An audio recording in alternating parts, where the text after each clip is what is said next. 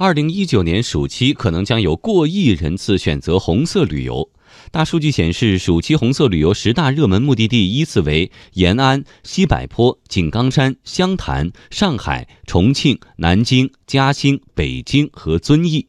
境外方面，俄罗斯仍然是中国游客最喜欢的海外红色旅游目的地。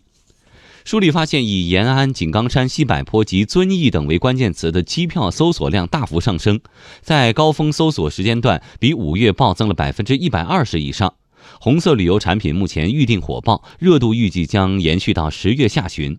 此外，旅行社和旅行网站还专门推出了针对亲子游和老年放心游的红色旅游产品，价格也比上个月有所上涨。在线旅行网站客服介绍。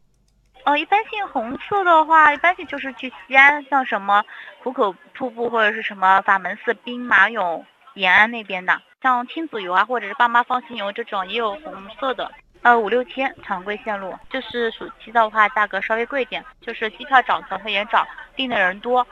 应该十月底下来的话应该会淡一点。在旅游产品的价格方面，机票的售价占到了很大比重。接下来，我们马上连线值班编辑炳文，听听他了解到的情况。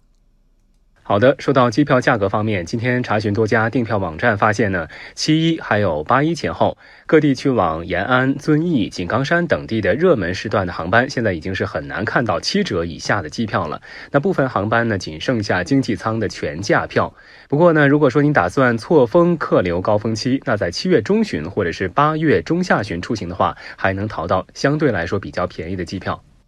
那么，根据现有资料预测，哪些城市的游客出游热情最高？出游群体又有哪些新的变化呢？好，那根据携程机票大数据，截至目前，上海、北京、广州是位居二零一九年暑期红色旅游客源地排行榜的前三甲。那成都、南京、杭州、深圳、武汉、天津、西安等地分列第四到第十位。在出游时长方面，多数旅客的出游时长在四到六天。